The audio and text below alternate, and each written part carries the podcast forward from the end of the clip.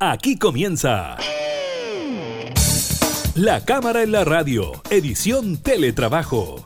Una revisión de la agenda legislativa de las diputadas y diputados, con la conducción de la periodista Gabriela Núñez. Información, música y actualidad en La Cámara en la Radio, edición Teletrabajo, por Radio Cámara de Diputadas y Diputados de Chile.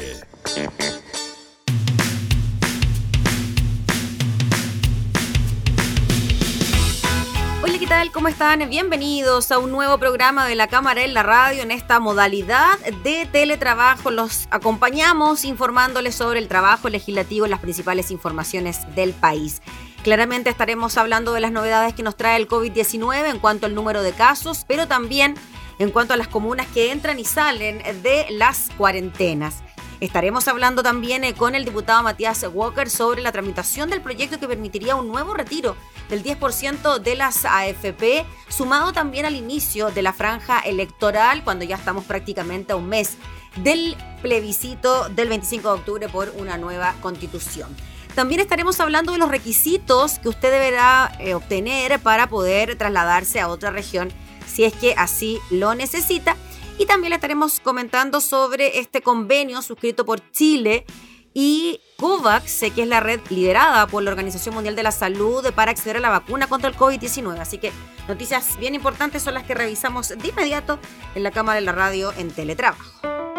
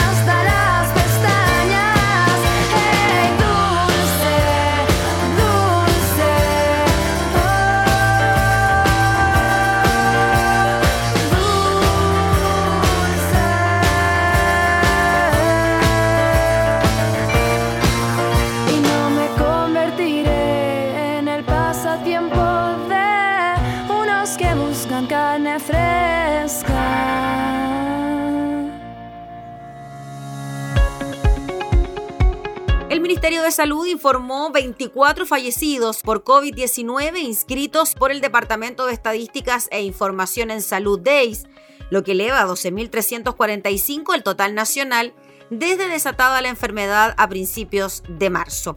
Además, reportó 1.372 contagios nuevos en las últimas 24 horas, de los cuales 1.016 presentaron sintomatología, 325 fueron asintomáticos y 31 no fueron notificados de su PCR positivo al MinSal. La variación de casos confirmados a nivel nacional es de menos 13% en los últimos 7 días y de menos 7% en los últimos 14 días. 11 regiones disminuyeron sus casos en los últimos 7 días y 8 regiones los han disminuido en los últimos 14 días, manifestó el ministro Enrique París.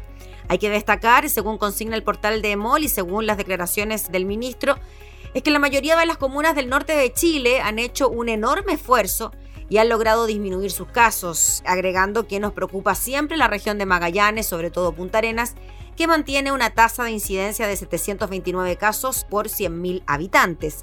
Respecto del presente epidemiológico de la región, el secretario de Estado recordó que tenemos un equipo del MinSal colaborando en Punta Arenas desde el lunes y viajarán varias subsecretarias y subsecretarios este jueves. De acuerdo al reporte, a la fecha, 449.903 personas han contraído el SARS-CoV-2 desde el primer caso en la región del Maule, de los cuales 425.165 se han recuperado, mientras que los casos activos, es decir, aquellos capaces de diseminar el virus, son 12.393. En tanto, los pacientes internados en las unidades de cuidados intensivos de la red integrada COVID son 907, de los cuales 680 están conectados a ventilación mecánica. Hay aún 470 ventiladores mecánicos disponibles. En las últimas 24 horas, los laboratorios reportaron 15.573 exámenes PCR y este dato también es bien importante porque la positividad creció y llegó a un 8,8%, constituyéndose como la más alta en 54 días.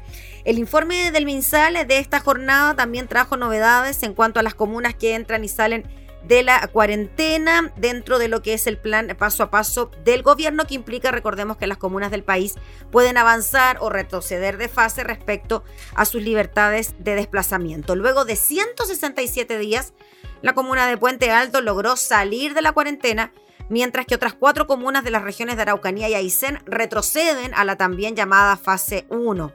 Según ha informado antes el MinSal, estas decisiones obedecen a criterios epidemiológicos observados semana a semana.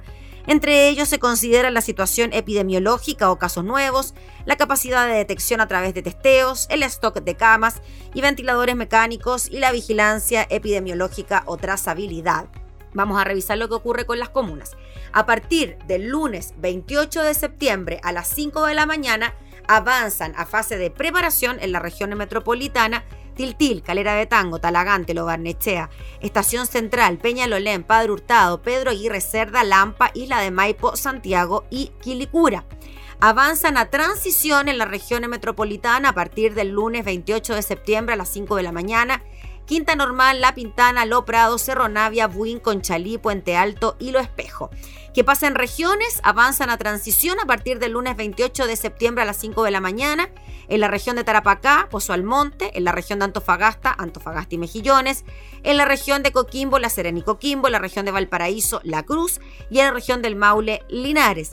Retroceden a transición en regiones a partir del 25 de septiembre a las 11 de la noche en la región de los ríos Panguipulli y también Lanco y pasan a cuarentena en regiones a partir del 25 de septiembre a las 11 de la noche, en la Araucanía, las comunas de Ercilla, Lonquimay y Teodoro Schmidt, y en la región de Aysén, la comuna de Coyhaique.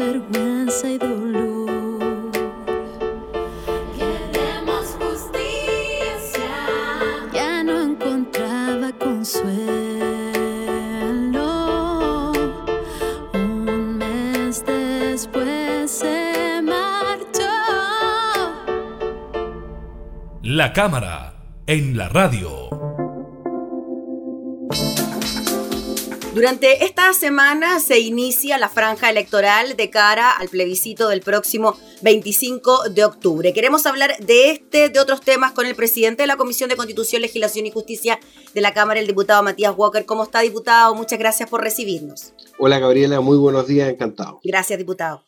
Diputado, partamos por eso, por lo que comienza ya este viernes, cuando estemos a un mes justo del plebiscito la nueva constitución. ¿Cómo ve usted ese proceso? ¿Qué tanto ayudó el trabajo que hicieron al interior de la Comisión de Constituciones para que las reglas estuvieran claras en esta campaña electoral? Sí, efectivamente, gracias al Acuerdo por la Paz y la nueva constitución del día 15 de noviembre, es que vamos a tener la oportunidad, por primera vez en la historia de Chile, de poder tener un proceso constituyente íntegramente generado en democracia y ese proceso constituyente parte con este plebiscito de entrada el 25 de octubre y con esta campaña electoral que ya empieza con la posibilidad de hacer eh, propaganda electoral 30 días antes, como estamos en mitad de una pandemia es una campaña que básicamente se va a llevar a cabo a través de la franja electoral que empieza esta semana, a través también de redes sociales, eh, gracias a la ley que acabamos de aprobar en el Congreso Nacional, vamos a tener transparencia y límite del gasto electoral. Eh, incluso hemos conocido las cifras, más del 90% de los aportes financieros se lo ha llevado la campaña del rechazo. Eh, y claro, ahora ahí uno se da cuenta por qué algunos no querían que existiera transparencia y no existiera límite del financiamiento electoral. Pero yo estoy seguro que no va a ser el dinero lo que va a determinar eh, finalmente la opción que van a adoptar la gran mayoría de los chilenos el 25 de octubre, que yo espero que sea por el apruebo, una convención constitucional 100% elegida por la ciudadanía. Efectivamente, va a haber eh, espacio tanto para la franja del apruebo como el rechazo, como para las dos opciones, una convención constitucional 100% elegida por la ciudadanía y una convención mixta.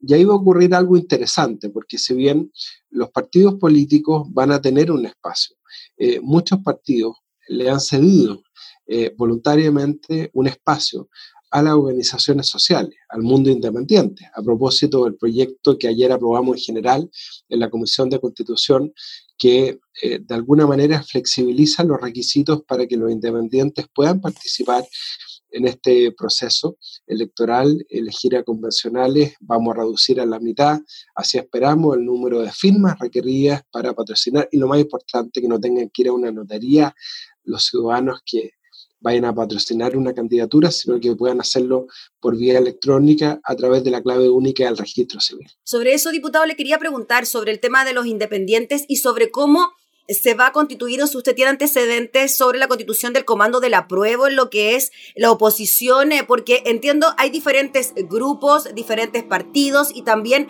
ciertas organizaciones sociales que dependen de estos mismos grupos a la hora de participar de la campaña. Sí, efectivamente, eh, una decisión muy controvertida del CERVEL determinó que no iba a haber una franja para las organizaciones sociales, para el mundo independiente, y por eso ha sido tan importante la voluntad de algunos partidos de eh, ceder eh, parte de esos segundos, porque ni siquiera son minutos, son segundos muy preciados, sobre todo en televisión, al mundo independiente. Así que vamos a encontrarnos con, espero, con la buena sorpresa de que aparezcan en la franja también representantes del mundo social independiente y no solamente eh, caras de los partidos políticos. Y espero además que los partidos no muestren las mismas caras de siempre, sino que muestren caras nuevas de jóvenes, mujeres que van a participar en el proceso constituyente. Recordemos que logramos eh, tener una convención constitucional paritaria, esperamos también con escaños reservados para los pueblos originarios. Y esperamos también con la posibilidad de que los chilenos del exterior, este domingo vamos a tener un encuentro a las 9 de la mañana con los chilenos que están en el exterior, ellos también quieren elegir a convencionales, eh, de manera que efectivamente esta convención sea muy representativa. Pero para que haya convención tiene que ganar esta opción el 25 de octubre y también la opción apruebo, porque si no, esta historia se termina acá. Diputado Matías Walker, le quiero preguntar de otro tema. Estaba revisando precisamente la citación del día de hoy de la Comisión de Constitución a las 3 de la tarde y hay un tema con el retiro del 10%. Por ejemplo, hay uno que tiene que ver con la posibilidad de retiro de fondos provisionales tratándose de personas afectadas por una enfermedad terminal, también los fondos acumulados en compañías de seguro bajo la modalidad de rentas vitalicias y también este que permitiría un segundo retiro excepcional del 10% de las AFP. ¿Por qué usted tomó la decisión de poner estos proyectos en tabla, diputado? ¿Por qué ah, finalmente piensa que es necesario quizás tener una discusión sobre los fondos previsionales? Sí, yo creo que es importante que esta decisión no la tome el presidente de la comisión, sino que poder compartirla con todos los integrantes, porque como bien dice usted, Gabriela, tenemos cinco proyectos de reforma constitucional complementarios al primer retiro del 10%. Hay dos que dicen relación con quienes tienen un seguro de renta vitalicia, es decir, que no están afiliados a una AFP, sino que están afiliados a una compañía de seguro y reciben sobre la base de un capital que le entregan a una compañía de seguro una renta vitalicia mes a mes. Entonces queremos generar la discusión porque hay dos proyectos, uno del diputado Fernando Mesa y otro de la diputada Pamela Giles, que permite con cargo al afiliado y no a la compañía de seguros, porque lo contrario sería expropiatorio, que voluntariamente se pueda disponer parte de esos recursos. Hay otro proyecto del diputado Marco y la Vaca, que muy interesante, que permite disponer de un retiro de fondos provisionales para quienes tengan diagnosticada una enfermedad terminal. A propósito de fallos recientes que eh, la Corte Suprema ha dicho, mire, no pueden estas personas retirar los fondos, pero invitamos a los legisladores a establecer una solución. Entiendo que el propio gobierno se ha abierto a esta posibilidad. Incluso, me acuerdo, un gerente de una AFP también lo, lo planteaba. Está también el proyecto del diputado Vlado Mirosevich para permitir un retiro forzoso de fondos para quienes tengan deudas provisionales. Bueno, eso es lo que nosotros vamos, eh, deudas de alimentos, perdón. Entonces, eso es lo que nosotros vamos a empezar a discutir el día de hoy y yo no voy a tomar esta decisión solo, no me corresponde, quiero que sea una decisión compartida, colegiada en el seno de la Comisión de Constitución. Diputado, 30 segundos, pero ¿usted cree que sería factible, por ejemplo, un segundo retiro del 10% antes de Navidad, como lo dijo la diputada Pamela Giles? Yo no quiero generar expectativas con los plazos. Yo quiero ser muy responsable porque también hay gente que me dice, diputado, todos necesitamos un segundo retiro. Pero ¿por qué el costo de la crisis lo tienen que seguir pagando los trabajadores? O sea, nosotros queremos también decirle al gobierno cuál es su propuesta, porque tenemos un ingreso familiar de emergencia que termina en unos meses más y después ¿qué? ¿Qué se le va a entregar a la gente? Eh, para que pueda subsistir en medio de la mayor crisis sanitaria, económica, social que tenemos. Yo tengo en la región de Coquimbo la tasa más alta de desempleo de todo Chile.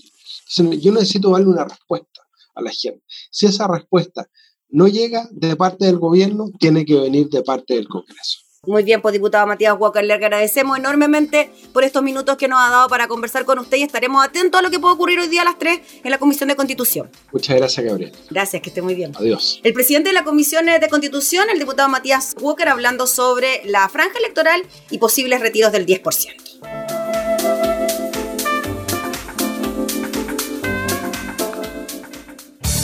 Estás escuchando La Cámara en la Radio, edición Teletrabajo con la conducción de la periodista Gabriela Núñez.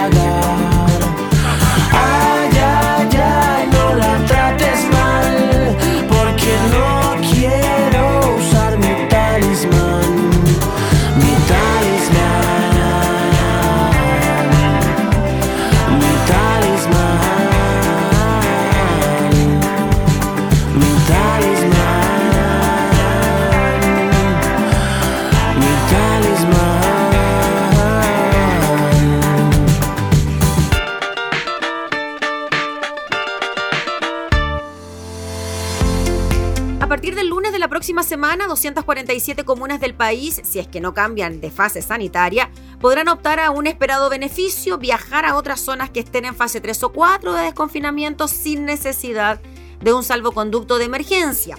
Así lo anunció a inicios de semana la subsecretaria de Salud Pública, Paula Daza, quien sostuvo que las personas que estén en comunas en preparación, apertura inicial y apertura avanzada, van a poder trasladarse a otras en la misma situación. Pero ¿cómo funcionará este permiso y cuáles serán sus limitantes?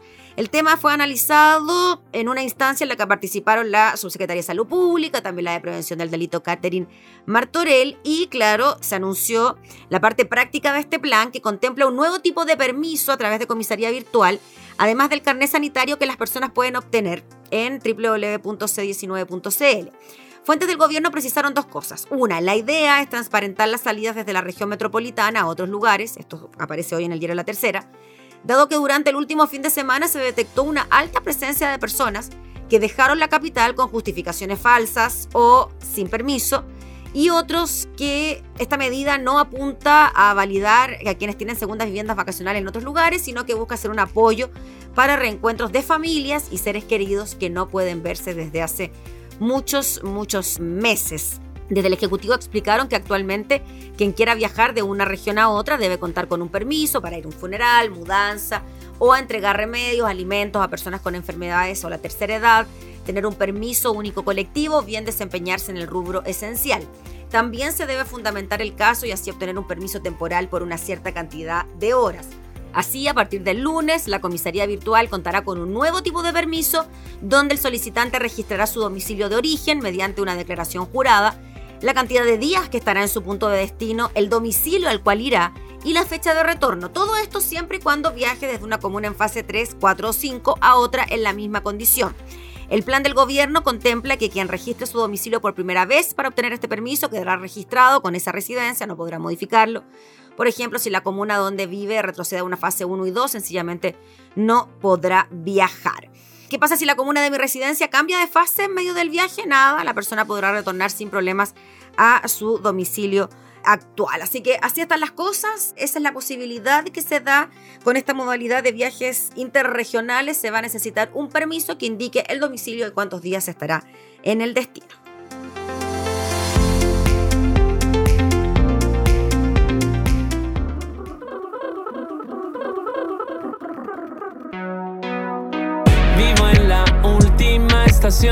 La más alejada del centro.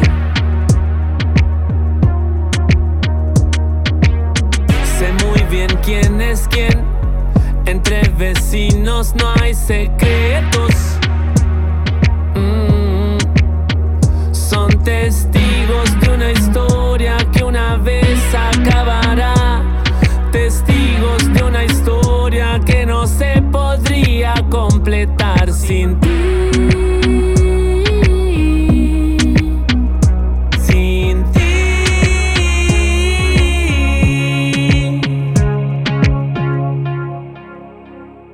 Y te veo derritiéndote sobre el fuego,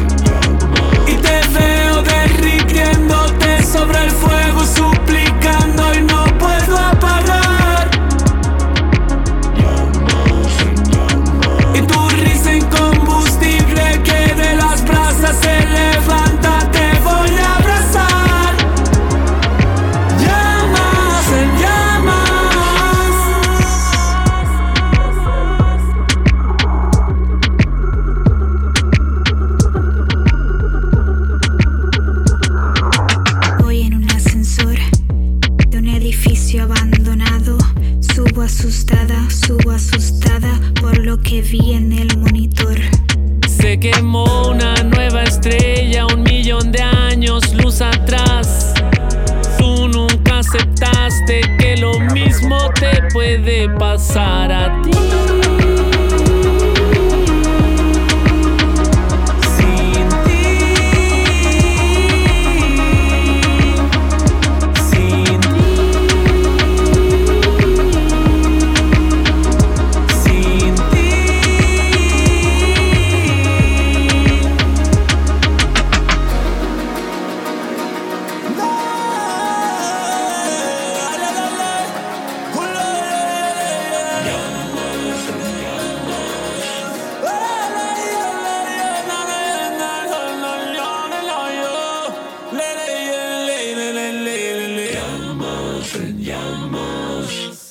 La cámara, en, la radio.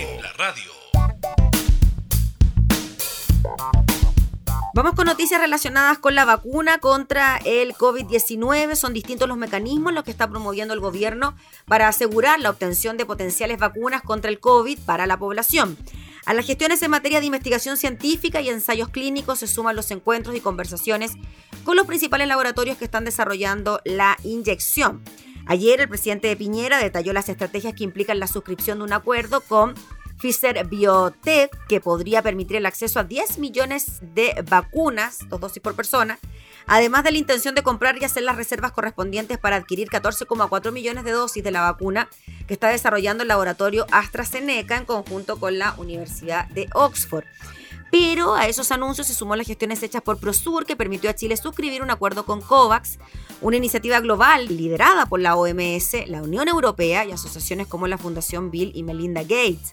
Este acuerdo con la Alianza Mundial COVAX nos permite acelerar el desarrollo y tener más y mejores opciones y alternativas y mayor velocidad y certeza de acceso a una vacuna segura y eficaz contra el coronavirus que nos permita acceder a 8 millones de dosis de la vacuna que elijamos con la validación de la Organización Mundial de la Salud. El portal de MOL da ciertos antecedentes, por ejemplo, qué es COVAX y cómo funciona. El mecanismo COVAX fue establecido para acelerar el acceso equitativo a vacunas apropiadas, seguras y eficaces.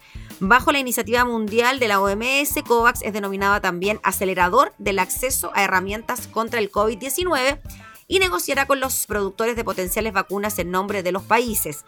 El pasado lunes, la OMS anunció la lista inicial de 156 países que se ha unido a la red COVAX con la ausencia de China y Estados Unidos.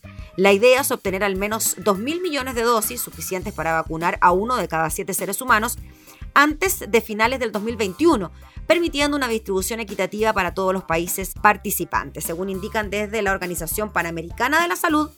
Es un mecanismo de riesgo compartido, agrupa la demanda de países y la oferta al invertir en un portafolio de múltiples vacunas candidatas para asegurar el acceso a vacunas seguras y eficaces para todos los países, sin importar su clasificación de ingresos. El acceso a nuevas vacunas por parte de los Estados miembros es acompañado por un amplio paquete de cooperación técnica que va desde la planeación propósito, logística, cadena de frío, procesos de apoyos de regulaciones nacionales hasta vigilancia post-mercado.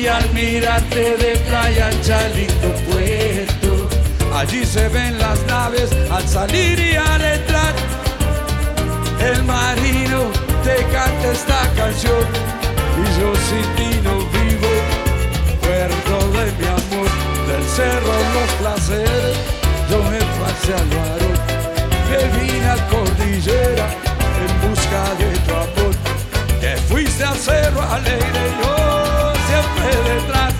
Porteña buena moza, no me hagas sufrir más. La plaza de la victoria es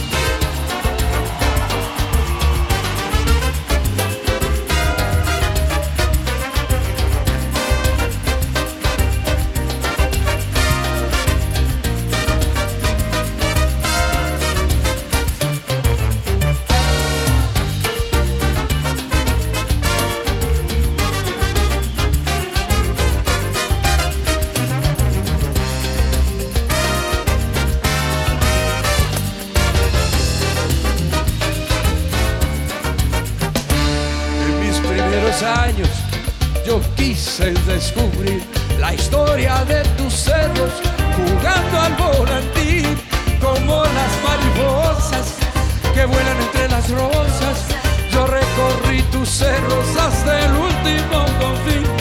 Yo me alejé de ti, puerto querido, y al regresar de nuevo te vuelvo a contemplar. La joya del Pacífico te llaman los marinos y yo te llamo encanto, como de mar. Del celo los placeres, yo me pasé al varón, me vine a cordillera en busca de tu amor. Te fuiste al cerro alegre y yo siempre detrás. Porteña buena moza, no me hagas sufrir más. La plaza de la victoria es un centro social. Avenida Pedro Montt, como tú no hay otra igual. Mas yo quisiera cantarte con todito el corazón. Torpedera de mi ensueño, al paraíso Hasta el último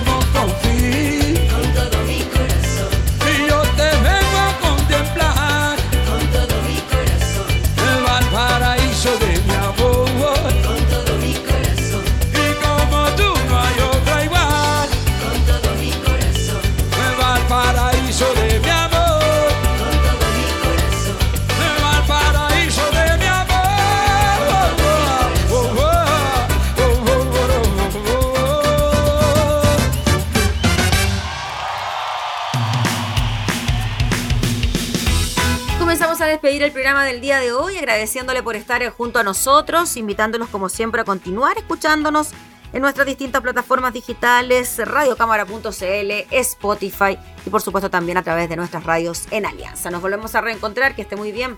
Hasta entonces.